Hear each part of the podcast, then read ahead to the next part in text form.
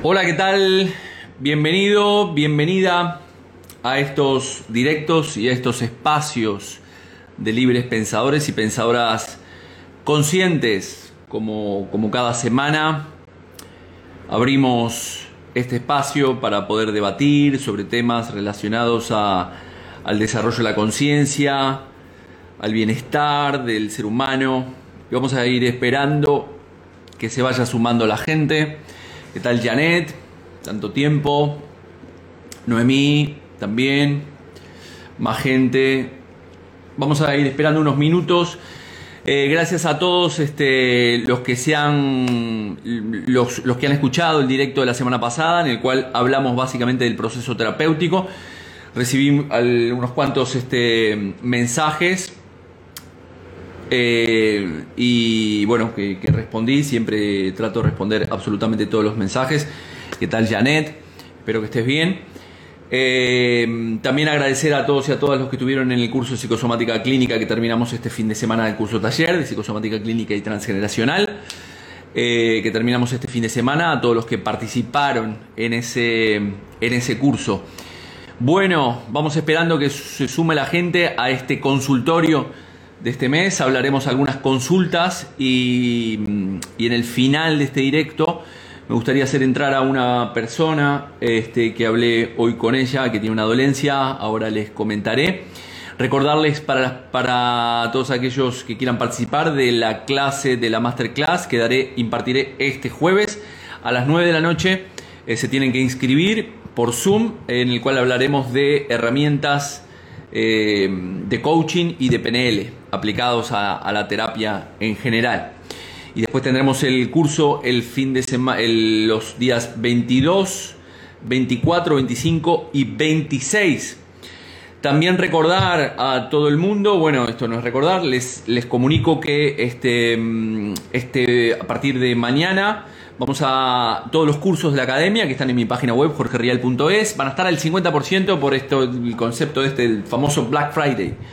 Entonces, este para, para aquellas personas que quieran formarse en alguno de estos temas, esta es la oportunidad. Temas de PNL, temas de coaching, temas de lenguaje no verbal, eh, temas de psicosomática clínica y transgeneracional.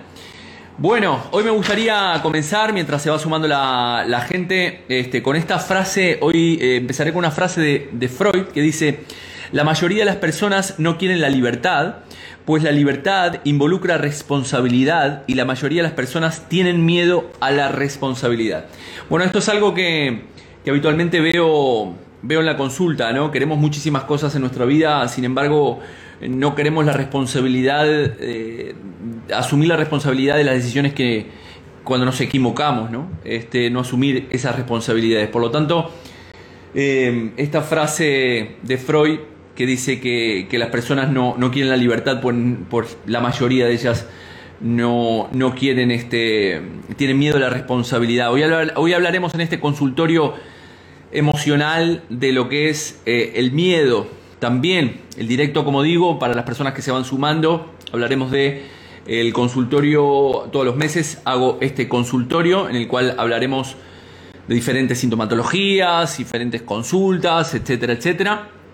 También recordar eh, una cosa muy importante de que cualquier síntoma, cualquier dolencia que tengas, no dejes de, de, visitar a tu médico para que te haga un diagnóstico y que te dé las pautas a seguir y que nosotros dentro de la psicosomática lo que hacemos es eh, acompañar a las personas para que puedan trabajar sus dolencias, sus sintomatologías físicas, psíquicas, comportamentales, como digo siempre, eh, y, que transitan la psicosomática o otros procesos alternativos cuando en la, en, en, la medicina convencional no les está dando ciertas respuestas o que han probado de todo y no, no pueden llegar a, a, una solución. Por lo tanto, primero visitar a tu médico, que te dé las indicaciones y si quieres como alternativa o paralelamente, hoy hablaremos con una persona, hoy hablaré con una persona en el cual paralelamente está haciendo los tratamientos este, convencionales de, de, de un cáncer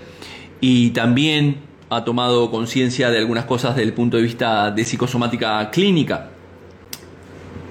Por cierto, bueno, empezaremos con las consultas. Hoy en las consultas que, pusimos, eh, que puse eh, con el equipo de, de Web, pusimos este, el consultorio y me hicieron varias consultas en las cuales las voy a ir respondiendo y como digo, sobre el final de este directo haré entrar a una persona para, para que nos dé un poco su testimonio. Una de las consultas era sobre el tema del cáncer de mama. Eh, para hablar del tema del cáncer de mama, vuelvo a insistir, el cáncer es una enfermedad que nos, nos mm, se pierden muchas vidas a lo largo de cada año, este, cada vez más hay personas eh, con cáncer. Yo en mi caso tuve la oportunidad de tener de cerca vivir esta historia del cáncer de cerca con respecto al tema de mi padre en el 2015, que falleció con un cáncer de páncreas, por lo tanto quiero tomar este tema con la delicadeza que, que se merece, ¿no? Simplemente dar algunas pistas desde el punto de vista de psicosomática. Eh, ya he tratado el tema de cáncer de mama, pero curiosamente en este mes, no sé por qué, eh, se han, venido muchas personas, muchas mujeres principalmente con, con cáncer de mama. Aquí este, mm, es muy importante tener en cuenta algunos aspectos. Como decía, en la consulta he, atendido varias personas, varias mujeres con cáncer de mama. Hemos tenido otros cánceres de mama mm, este, más mediáticos, como estos días Ana Rosa Quintana de Telecinco o Julia Otero de, de, de Onda Cero también, que está en plena, en plena batalla. Desde, mm, desde, la psicosomática clínica hablamos de que el cáncer de mama, este, primero que nada tenemos que tener el concepto, tenemos que tener claro de que el concepto de lateralidad, es decir, no es lo mismo un, cáncer de mama para una diestra que para una mujer zurda. Y aquí hablamos principalmente de que cuando se produce un cáncer de mama estamos hablando de un conflicto en lo que denominamos este, metafóricamente el nido. ¿Vale? ¿Qué, ¿Qué significa esto? Que el nido, es, eh, eh, en este caso, la mujer que está afectada por un cáncer de mama, ha, superado, hay una experiencia que ha superado sus umbrales de tolerancia eh, en, un alto grado.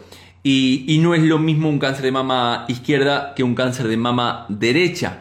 Voy a hablar principalmente en este caso del cáncer de mama em, para una mujer diestra, es decir, en el caso de un cáncer de mama para una mujer diestra, si es, un cáncer de mama izquierda, aquí estaremos hablando de un conflicto con, eh, con el hijo, que puede ser real o simbólico. Siempre tenemos que tener en cuenta este concepto, que es real o simbólico.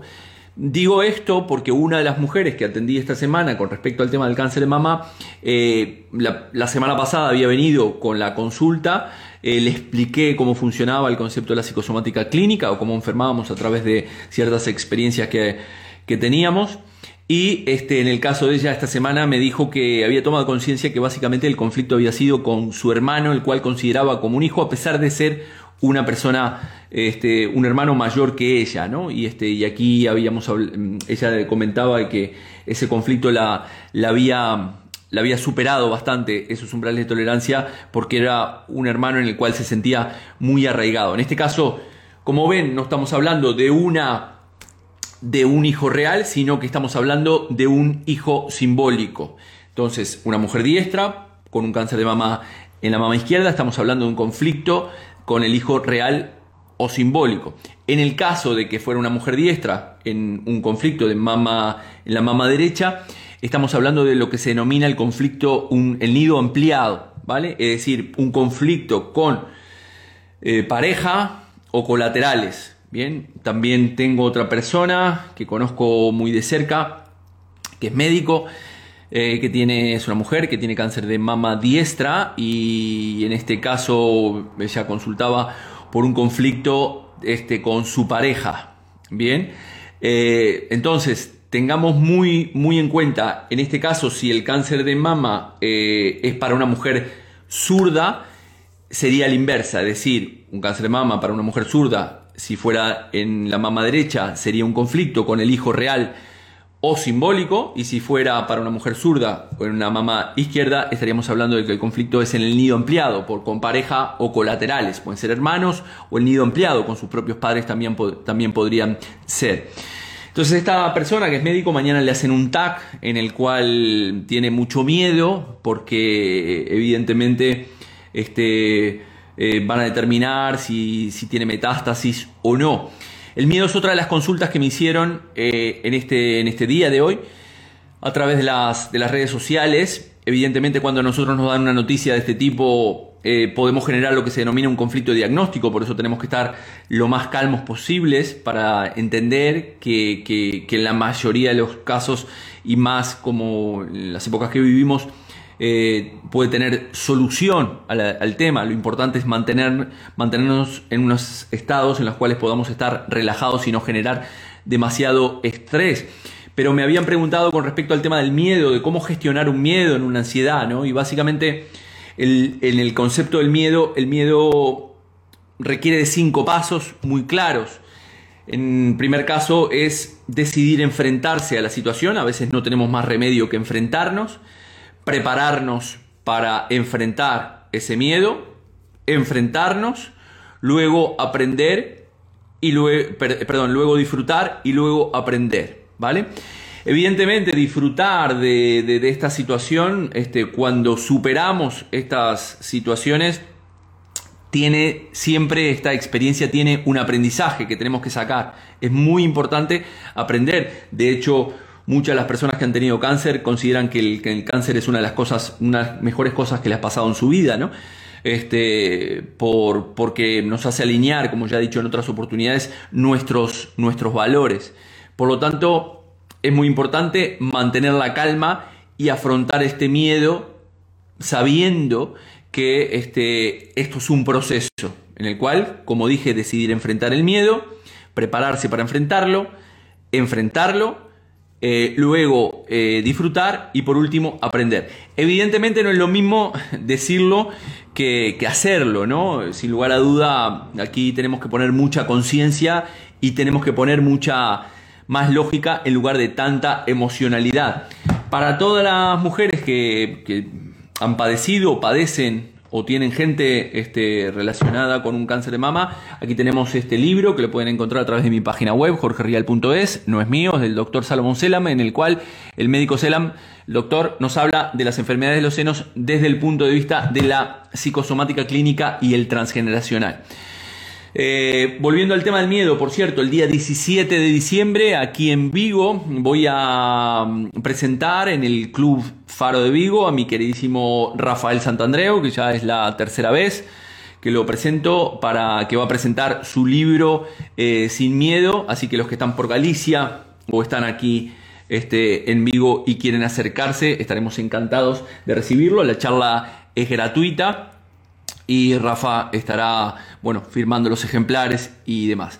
Volviendo al miedo, este, también últimamente, luego todo con esto lo que nos ha tocado vivir, evidentemente estamos en una época en la cual tenemos mucho miedo y veo mucha gente también con, con mucha este, irascibilidad. Bueno, digo mucha gente, me va a poner estos si yo lo aplicara en PNL sería una generalización. La gente no, yo soy también parte de la gente, ¿no? Y entonces Veo que estamos todos un poco irascibles dentro de esta época que nos ha tocado vivir y saltamos eh, a la primera porque necesitamos descargar con lo que tenemos a nuestro alcance, con nuestra pareja, con nuestros hijos, con nuestro jefe, con nuestro compañero de trabajo, todas nuestras impotencias, nuestras frustraciones, nuestras inseguridades por todas estas épocas, como decía, convulsas que estamos eh, viviendo. Por lo tanto, estamos viviendo con mucho miedo. Por lo tanto, es muy importante hacer un trabajo personal y trabajar la mente, que es lo que he hablado en el directo a través del proceso terapéutico que he hablado la semana pasada.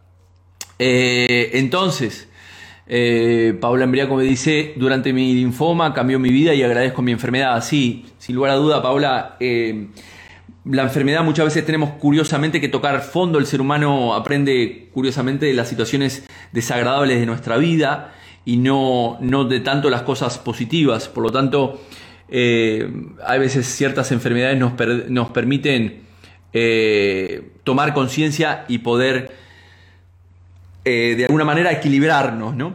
Otra consulta que, me hicieron fue relacionada al. Mm, creo que fue una chica que se llama Mariana, no me acuerdo el, apellido, que, hablaba, me preguntó sobre una enfermedad autoinmune como la tiroides, la tiroides de Hashimoto. En este caso, en otros directos he explicado el concepto de la tiroides que tiene que ver con relacionado al tema del, tiempo. El hiper tiene, está relacionado con el que el tiempo necesito que el tiempo pase más rápido, es decir, hay un resentir en el cual la persona está viviendo una situación que necesita que el tiempo pase más rápido y en, la, en el hipotiroidismo eh, que el tiempo pase más lento.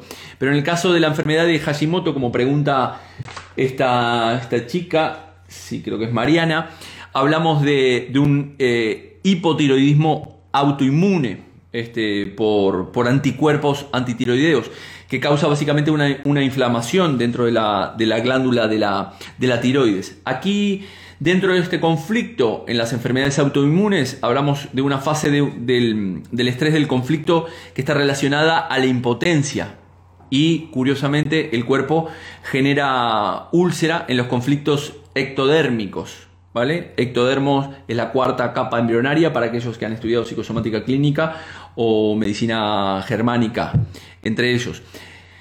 Hay varios resentires, uno de ellos puede, el, resentir puede ser nací con unas condiciones demasiado rápidas, con prisa, no tengo derecho a existir en condición, salvo que el, que el tiempo se, se ralentice, vaya más, de, más, este, más lento. He salcado algunas algunos ejemplos aquí del diccionario de descodificación biológica. El primer conflicto habla de eh, el primer conflicto, la evolución. Por ejemplo, yo soy un chico, un chico una chica grande y no quiero crecer, ¿vale? Entonces puedo desarrollar un problema en la tiroides de hipotiroidismo. El segundo, el segundo tipo de conflicto que también he sacado aquí como ejemplo, la noción, la primera es la, la noción de evolución el segundo resentir podría ser una noción de freno, es decir, por ejemplo, una pareja, eh, una pareja que, mm, supongamos, el hombre evoluciona y la mujer no, o la mujer evoluciona y, el hombre no, ¿no? Este, yo quiero evolucionar en mi vida, quiero evolucionar en, evolucionar en mi trabajo, pero mi pareja no quiere evolucionar conmigo, ¿no? Entonces al final cuando dos personas están juntas o manteniendo una, una relación, al final si esta crece en su desarrollo personal y esta no acompaña, al final la relación está destinada a, romper. ¿no? Entonces es muy importante el trabajo dentro de las parejas, es eh, importante el trabajo en conjunto para que puedan evolucionar en conjunto. Volviendo al tema de las tiroides, puede ser uno de estos resentires, ¿no? La, la, noción de que alguien me está frenando o algo me está frenando y no puedo avanzar, todo se relantiza. El tercer tipo de conflicto es la espera. Es personas que siempre de alguna manera están esperando algo, ¿no? Ejemplo, cuando un ejemplo podría ser cuando todas las personas de, mi entorno mm, se mueran, yo podré ser libre, ¿no? Entonces estoy esperando y el tiempo se ralentiza y en la medida que esa gente de mi entorno mm, pase a mejor vida, al final yo terminaré siendo libre. Entonces tenemos estas tres nociones que podemos relacionarlas a eh, lo que es eh, una enfermedad como la enfermedad de, hipotiroidismo de, de Hashimoto. Recordemos que las enfermedades autoinmunes como la esclerosis, diabetes, poliartritis, también me preguntó esta chica, creo que algo de la poliartritis, algo así, hablamos muchas veces de que el resentir puede pasar por el lugar que yo estoy ocupando en mi familia, ¿no? Es decir, ¿qué, qué lugar estoy ocupando en, mi familia? Eh, y también puede estar asociado con conflictos de desvalorización Sabemos que todos los huesos, he hecho un directo en el cual se los recomiendo, que hable de la generalidad de los huesos, del tema de la columna vertebral, cervicales, etcétera, etcétera. Y todos los huesos en general estamos hablando con una impotencia y una desvalorización eh, o culpabilidad en este caso de, la poliartritis mm, por una enfermedad autoinmune, perdón, este, que cuestiona mi propia identidad, es decir, quién soy yo y quién soy yo principalmente en relación a la familia. El resentir de, este, eh, resentir de base en estas enfermedades autoinmunes es, entre comillas, es no merezco existir, ¿no? Es como una parte de mí eh, quiere matar a la otra parte de mí o que no está de acuerdo con otra parte de mí. Tengo una dualidad en mi propia identidad. Eh, primero voy, a, voy a, responder a las consultas que me hicieron a través de la web, ¿vale? Y después, si tenemos tiempo, quiero eh, hacer entrar a una persona eh, que está padeciendo, que, bueno, que fue alumna mía y está padeciendo un cáncer de mama. Este cáncer de amígdala derecha, me dice estrella, y secundario en ganglio linfático. Bueno, a ver, aquí estamos hablando de el, cáncer en, el caso de la garganta. Aquí tenemos que buscar la lógica del síntoma. Por ejemplo, aquí tenemos este libro que también se los recomiendo, que lo pueden encontrar también en mi página web, que no es mío tampoco. Laurent Dallier habla de la lógica del síntoma. Tenemos que ver cuál es la dolencia que tiene la persona y eh, ver en qué parte se aloja, cuál es la función. En este caso, la función de la amígdala y toda la, parte este, de la garganta tiene que ver con poder atrapar el, o tragar o atrapar lo que nosotros llamamos en la descodificación el, el, pedazo, ¿no? entre comillas, es decir, atrapar el bocado, algo, algo, alguien, un trabajo, una situación, cualquier historia, ¿no? Y aquí, evidentemente, cuando hablamos de un cáncer es que la situación ha superado bastante, bastante los umbrales de tolerancia del individuo. Entonces, eh, también creo que Mariana me preguntaba, eh, ah, bueno, por esto, por lo de la artritis, la artritis, y aquí ya hablé, como digo, en un directo de, los problemas de los huesos, la poliartritis este, reumatoide, eh, aquí estamos hablando de que mm, se caracteriza, para los que no saben, por una, es como una inflamación crónica, principalmente que se da en las articulaciones y que va produciendo una destrucción eh, progresiva con distintos grados de, deformidad e incapacidad de, funcional de, las articulaciones.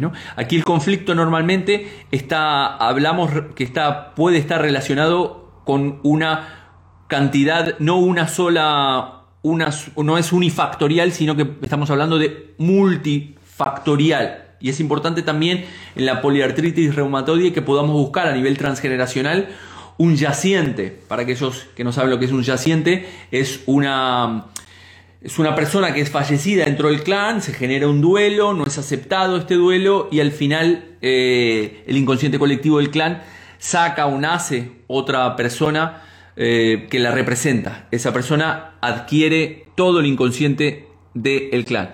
Voy a ver, a invitar entonces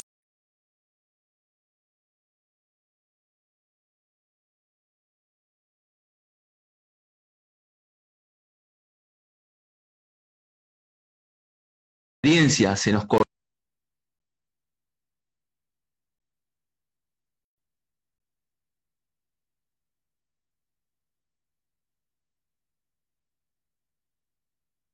del directo para que de su testimonio. No estás pudiendo entrar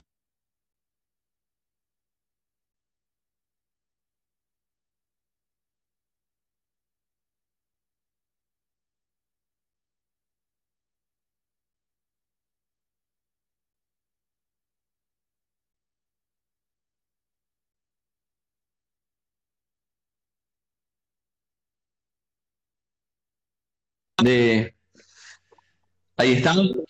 Hello. Sí, no, no te. A ver, espera un segundito. Aquí voy a sacar esto para poder escucharte mejor.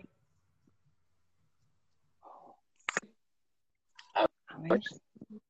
¿Se oye? Ahí sí te ¿Ahora? Bueno. Qué luz más ¿Qué tal?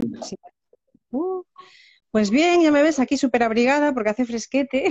Sí, sí, sí. y ahora, pues bueno, estábamos hablando, estamos hablando, te vi conectada, estábamos hablando de, una enfermedad que en este caso te atañe a ti, que he tenido como, como alumna en cursos de coaching, de psicosomática, y entonces un poco me gustaría que dieras tu testimonio en cómo estás pasando este, este proceso para poder alentar a muchas mujeres, ya que en tu caso también eres coach, entonces que nos contaras un poquito y nos dieras un poquito más de luz a esta historia. Vale, pues a ver, eh, primero tú sabes que para mí también fue un shock, fuiste de los primeros en saberlo, cuando aquel guisante acabó siendo un garbanzo y después pues fue un tumorcito malo, como lo llamó la doctora, ¿no? tienen bastante tacto a veces y bueno, se agradece. Por suerte, lo mío no está en un estadio, digamos, grave. Yo también tengo que posicionarme ahí, ¿no? Es, entre uno y cuatro es un dos. Entonces, bueno, eh, pero también reconozco que gracias al bagaje de ocho años de trabajo interior, pues no lo tomé como un drama. mm. un drama enorme, ¿no? Porque por eso recomiendo mucho también tanto la psicosomática, entender lo que te está pasando en tu cuerpo, que te da muchísimas pautas, que yo agradecí muchísimo hacer, creo que fue por segunda vez, mm. porque la primera no lo había entendido muy bien todo. Y de verdad que se colocan muchas piezas de puzzle que te abren mucho la mente y hay que estar un poco abierto, ¿no? A que eso ocurra. Porque como digas, eso no, no es para mí, pues ya evidentemente no hay salida. Es lo que diga el médico y se acabó. Y yo creo que estar abierto a cualquier opción, porque son miles, pero las que tú aportas son brutales. Entonces, bueno, yo agradezco siempre en la vida que te haya puesto en mi camino, Jorge. Y, y bueno, y en cuanto a esta experiencia, que al final tú sabes que yo me negaba a hacer quimioterapia, busqué cualquier opción, te pregunté mucho. Mm. Pero luego al final, fíjate, tomé una decisión y dije, a ver, mi madre ya pasó por ello, eh, mi madre está ahí, por suerte, o sea, no tiene por qué ser... Eh, estamos como muy, mm, a veces, mm, como te digo, aleccionados, ¿no? Eh, quimioterapia, muerte, la palabra muerte también es delicada, tienes que indagar un poquito en ese concepto, que al final te abre también mucho la mente porque no es el final del camino, es mm, disfrutar del proceso, que es algo que estoy haciendo yo ahora, te lo puse hace un ratito, me ha hecho entender que, wow, esos ocho años han servido para mucho. Es decir, había un pozo de, no drama, de entender el cuerpo, quizá no tanto como yo creía, y de toda la lógica que tiene la psicosomática con respecto a lo que ocurre en el cuerpo, porque eh, si recuerdas bien, fue en mayo cuando ocurrió esto, cuando se desató, digamos, ese, ¿cómo decirlo? como si estuviera latente y de repente algo hizo clic, como suele ocurrir. Se activó, exacto, no me sabía, se activó. Em, y ocurrió algo como muy grave para mí, algo muy al límite, que es que estaba, mm, yo pasaba por un proceso de, como de estancamiento profesional, ¿sabes? Y claro, llega el COVID, nos mete a todos en casa y yo no sabía por dónde, o sea, me bloqueé. Y bueno, aparte de hacer un curso, de enterarme de cómo iba, yo entendí que eso no era para mí y buscaba otras opciones. Y entonces mi gran lucha vital siempre había sido pues con, con la parte hemisferio izquierdo. papá, que nos pasa mucho, ¿no? O papá o mamá. sabemos cómo van, un poquito. Y, pero no bien, porque la relación es buena y tal, pero había una dependencia, había un ayúdame, había un Mónica responsabiliza, te lo dijiste muy bien al principio. Y, algo que yo no sé si es que no sé hacerlo o que no me ha llegado el momento de entender cómo, pero yo aún seguía en esa fase, ¿no? Y a mayores ocurrió otra cosa también con otra figura que también era papá, que yo entendí como un salvador. Entonces empecé a ser tan incongruente con esos ocho años de aprendizaje que yo creo que ese guisante dijo, es el momento. Vamos a darle un toque a Mónica para que espabile. y de ahí vino todo. Es decir, dos papás, sí, papá real y papá figurado, y el pecho derecho hizo, chica, espabila. Y entonces al entenderlo de alguna manera, porque no es así automático, claro, tiene un proceso, tiene un entendimiento y tiene un querer abrirse a que eso sea entendido. Pues eh, te aseguro que la quimio al final está siendo mm, a ver, menos dura de lo que me esperaba, porque yo no he tenido grandes vomitonas ni esos, esas cosas que cuentan de mucho estomacal. Estás a veces mal, pero... Y tampoco sé si le pasa a todo el mundo, yo cuento mi experiencia únicamente.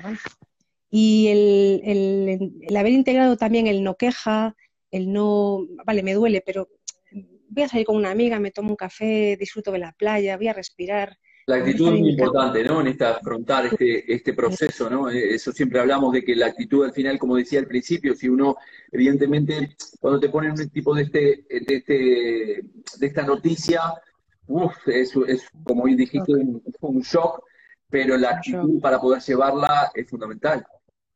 Claro. Y fíjate que durante 40 años, bueno, 40 igual no, pero 30 y muchos, el espejo había sido mi gran enemigo, porque yo tuve acné mucho tiempo. Y, ahora es al contrario, hasta me veo monísima, ¿sabes? Porque cuando me quito el pañuelo y estoy sin pelo, digo, wow, espectacular. Eh, claro, estoy como la mujer de Will Smith, una cosa parecida, y mira que es una chica muy guapa, mm. pero que ha dejado de ser un trauma para ser, pues no sé cómo decirte, un que no, que no, que no me preocupa, que el, el tema de la imagen, cuando entiendes también que eres más que un cuerpo, pues oye, el cuerpo es importante, por supuesto, y nos gusta vernos buenas y nos ponemos el, vosotros no podéis, pero nosotros nos ponemos pues aquí un poquito, aquí otro poquito y vamos buenísimas. Y he descubierto también el tema de los pañuelos, que es un mundo espectacular, que aunque tengas pelo, vamos, yo me lo pienso poner igual porque este es un, un submundo, un plus. ¿Y qué crees que te ha enseñado, Mónica, ¿Qué te está enseñando esta experiencia? Uy, pues de mí mm, mucho. Sobre todo, eh, mira, desde mayo hasta aquí, el tema de la congruencia lo estoy viviendo de otra manera.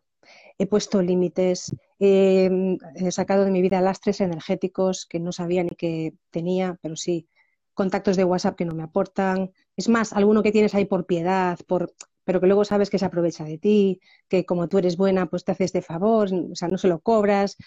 Y no hablo del dinero por cobrar, sino porque es un, un, favor, un favor, un favor, al final son mil favores que dices tú, vale, sí, pero que, a ver, ¿qué pasa aquí? Mm. Que está muy bien, pero si yo soy una profesional y no estoy siendo congruente con mi trabajo y lo estoy regalando, el cuerpo también te dice, total, ya, claro. Entonces, eh, la congruencia es en muchos niveles, pero sí me está aportando esa responsabilidad de la que hablabas al principio y, y acabé también entendiendo que aun estando en el nido, pues que la vida me mantenía en el nido para algo también, mm, para mm. enseñarme que tengo alas, que puedo volar, que a lo mejor no era el momento por circunstancias, pero que ya va tocando. Y ahora que tengo esto, pues fíjate, On Coach, que también es un título que me voy a poner dentro de poco, coach de, mujeres que han pasado por esto, si puedo, vamos, impulsarlas al firmamento y más allá, pues les evitaré algún sufrimiento si, lo, si puedo con mi energía y con lo que estoy viviendo yo, porque funciona, Jorge, brutal. Sí, sí, eh, sin lugar a duda, evidentemente no es lo mismo hablar desde la experiencia, ya que, como siempre, como dice el dicho, ¿no? La experiencia es un grado, entonces evidentemente podrás ayudar el día de mañana a, mujeres que, están pasando por este proceso como lo has pasado como lo has pasado tú, eh, y afrontarlo con otra perspectiva, con otra visión, con otra filosofía, para no, para que no se queden ancladas y para que que entiendan que hay salida y que hay, y que hay muchas veces una lógica en el síntoma, como decimos desde la psicosomática, que como dije al principio, no, nosotros bajo ningún concepto estamos hablando de que uno no tiene que transitar los caminos eh, tradicionales de, lo que es la medicina tradicional, sino que esto es una, una opción para poder entender cómo hemos llegado ahí a partir de ciertas, ciertas situaciones en nuestra vida que nos llevaron a superar esos umbrales de tolerancia y no ser coherentes emocionalmente y, que nos aferramos a historias y, dale que R, dale que R. De hecho, yo a una de las personas que comenté hace un rato, que es médico, que le diagnosticaron hace poquito un cáncer de mamá, eh, que mañana tiene el, TAC, eh, le, decía, mira, llegó un momento que le decía, mira, no te voy a hablar como, como, como, como terapeuta, te voy a hablar como, como amigo. Creo que esta situación o esta, esta historia que me estás contando es algo que, que deberías replantearte y soltar eh, pero bueno, a veces nos cuesta, nos cuesta mucho soltar hasta que después tenemos que poner las barras en remojo. Claro, pero fíjate, yo llevaba mucho tiempo sabiéndome la teoría y poniéndola en internet, ¿no? Entonces yo decía, si tienes que, no sé, bueno, teoría. Ahora con la práctica, digo, claro, es que tiene mucho fundamento, funciona. Yo he trabajado mucho la conciencia, la confianza y el compromiso pero ahora me lo estoy aplicando de una manera que no veas tú. Y confianza es fe en ti, o sea, no, no es fe en un señor que está allí en, una nube colgando, es, ¿sabes? Es, la fe en ti, en que esto va bien, en que estás disfrutando, le estás dando al cuerpo lo que te pide, comía fatal, eh, o sea, mis hábitos alimenticios han cambiado.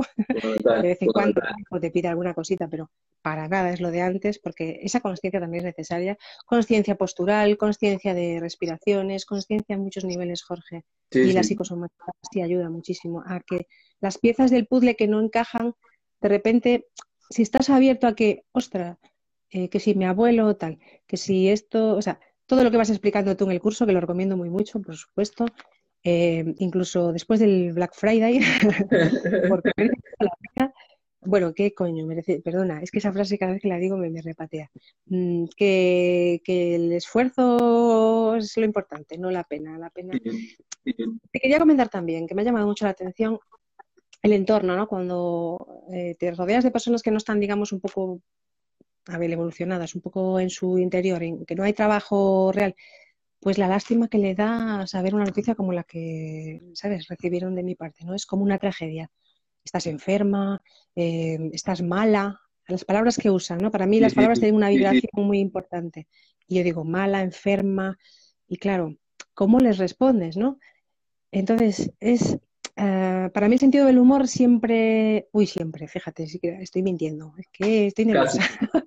siempre no, lo aprendí en tu curso de máster. No, de ocho años para acá he aprendido a reírme de todo. Y de 40 años anteriores, todo eran lágrimas y drama. O sea, no sabía reírme de, nada.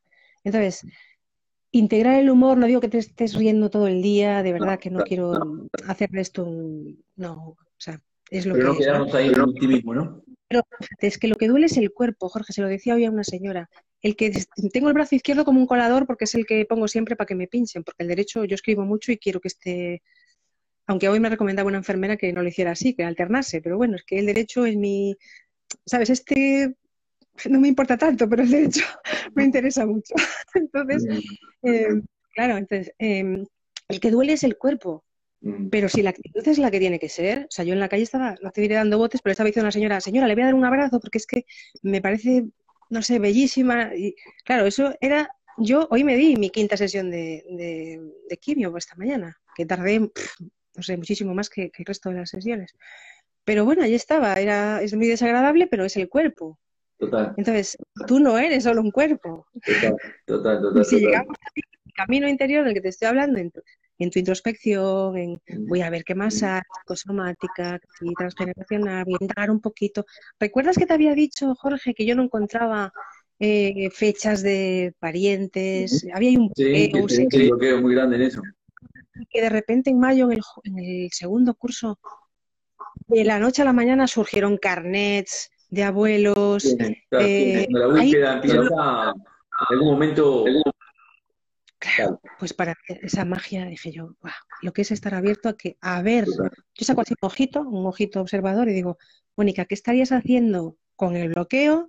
¿Qué estarías provocando tú para que eso no, no se diera? ¿Y qué estás haciendo ahora para que esa energía nos ocurra? Y bueno, estoy en ese camino. Bueno, Mónica, te agradezco un millón, que puedas dar tu testimonio como, bueno, como alumna de cursos de coaching conmigo, de psicosomática, y que puedas aplicar todo ese conocimiento y lo que decías, ¿no? Todo ese trabajo personal que has hecho durante todos estos años, al final hoy te, ayuda a, transitar este, este pequeño bache eh, de, otra, de otra manera y que sin lugar a dudas que a partir de ahora puedas ser un ejemplo para poder guiar a muchas mujeres en, en sus procesos este, oncológicos que creo que, bueno, que necesitamos más, más gente como tú que, tenga ese espíritu.